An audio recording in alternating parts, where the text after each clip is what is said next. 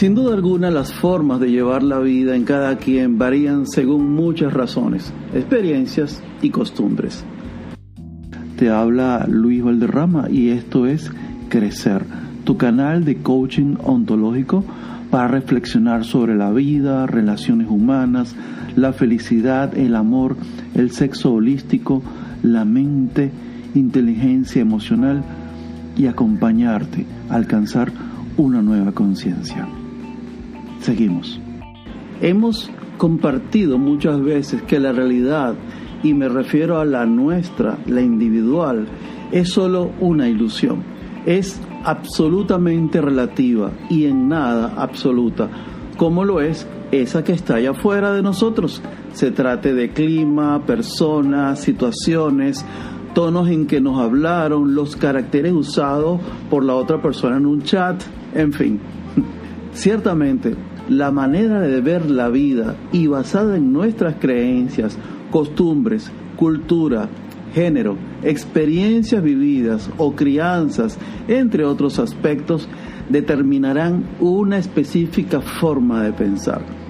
Servirán de filtro ante aquella realidad que no nos pertenece, que ofrece la vida o el destino o Dios según tu punto de vista y que adaptaremos a todo aquello que tenemos en nuestra mente y haremos la nuestra única, propia, que incluso será parte de nuestro ego, hasta tal punto que la defenderemos a capa y espada como si se tratara de la única verdad, siendo realmente, y te lo repito, una verdad relativa y personal.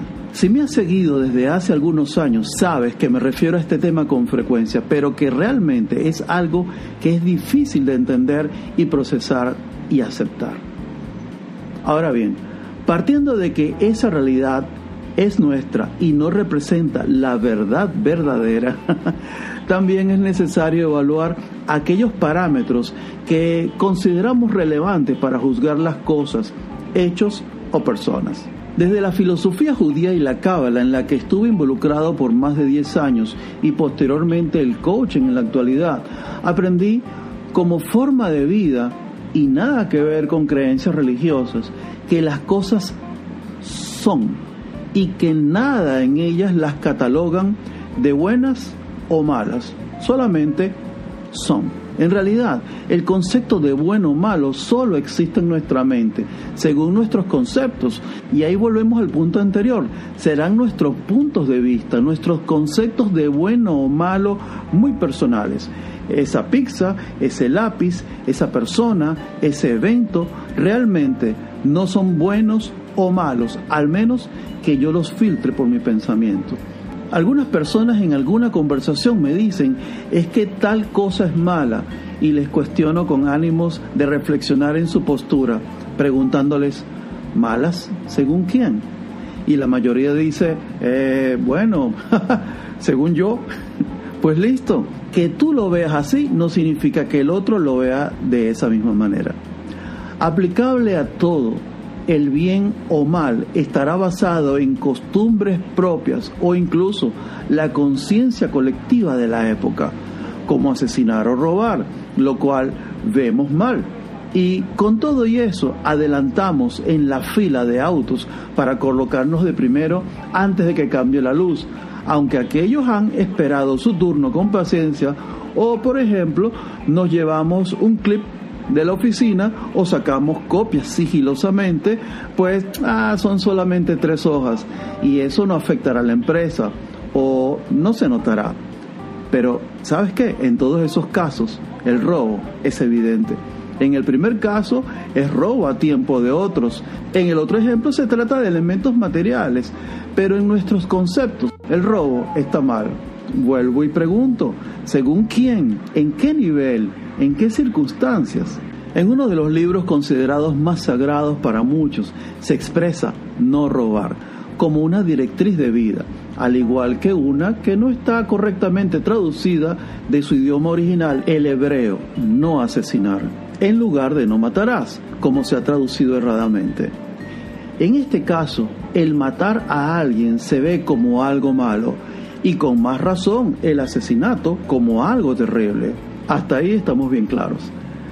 Pero volviendo a los conceptos personales, ¿te has dado cuenta que el hablar mal de alguien y más a sus espaldas, denigrando a esa persona, sus capacidades, su trabajo, pueden matarlo de alguna manera? En algunos casos, haciendo que pierda el empleo o la credibilidad en él o ella por el comentario malsano o un chisme. Y voy más allá hacerlo a conciencia, buscando la manera de hacer daño para que otros vean o crean en lo que tú dices, entra dentro de la expresión asesinar, pues se hace con conciencia, premeditación y alevosía. Podría seguir con muchos ejemplos, como las mentiras blancas, como si éstas se catalogaran en colores y la hipócrita manera de educar a los niños cuando le dicen que no digan mentiras, pero cuando los buscan a estas personas, llaman o escriben, les dicen a los hijos, dile que no estoy. ¿Eso está bien o mal? ¿Cómo está tu moral en esos casos? ¿O tú lo tienes justificado para poder actuar de esa manera? la lista es larga. Según te estás dando cuenta, quizás en este momento y más si lo ves o te lo aplicas a tu día a día. Está claro, como lo he escrito otras veces o lo he comentado, y en estas mismas reflexiones, que el punto de vista es personal, pero no quiere decir que sea el correcto y mucho menos el bueno o más positivo. No quiero cerrar este comentario sin citar una máxima de los versos de oro de Pitágoras, que dice así, cada día antes de que cierres los ojos para ir a dormir, deberías revisar acontecimientos más importantes del día y hacerte tres preguntas. ¿Qué hiciste bien? ¿Qué hiciste mal? ¿Y qué podrías hacer diferente la próxima vez? Sin lugar a dudas, una vez más, lo bueno y lo malo está en ti, no en lo que ves, pruebas, escuchas, lees o vives pero estas preguntas pueden ser el inicio de una profunda reflexión al final de cada día. Por algo hay que empezar. ¿Es bueno o malo? No lo sé. Solo espero y deseo te sirva para seguir adelante y mejorar cada vez más como ser humano. Al final tú sabes, la elección es siempre tuya. Muchas gracias por permitirme compartir contigo estas vivencias y estas experiencias y acompañarte en este crecimiento. Te habló Luis Edgardo Valderrama, coach ontológico y neurogastrónomo. Gracias. Hasta la próxima.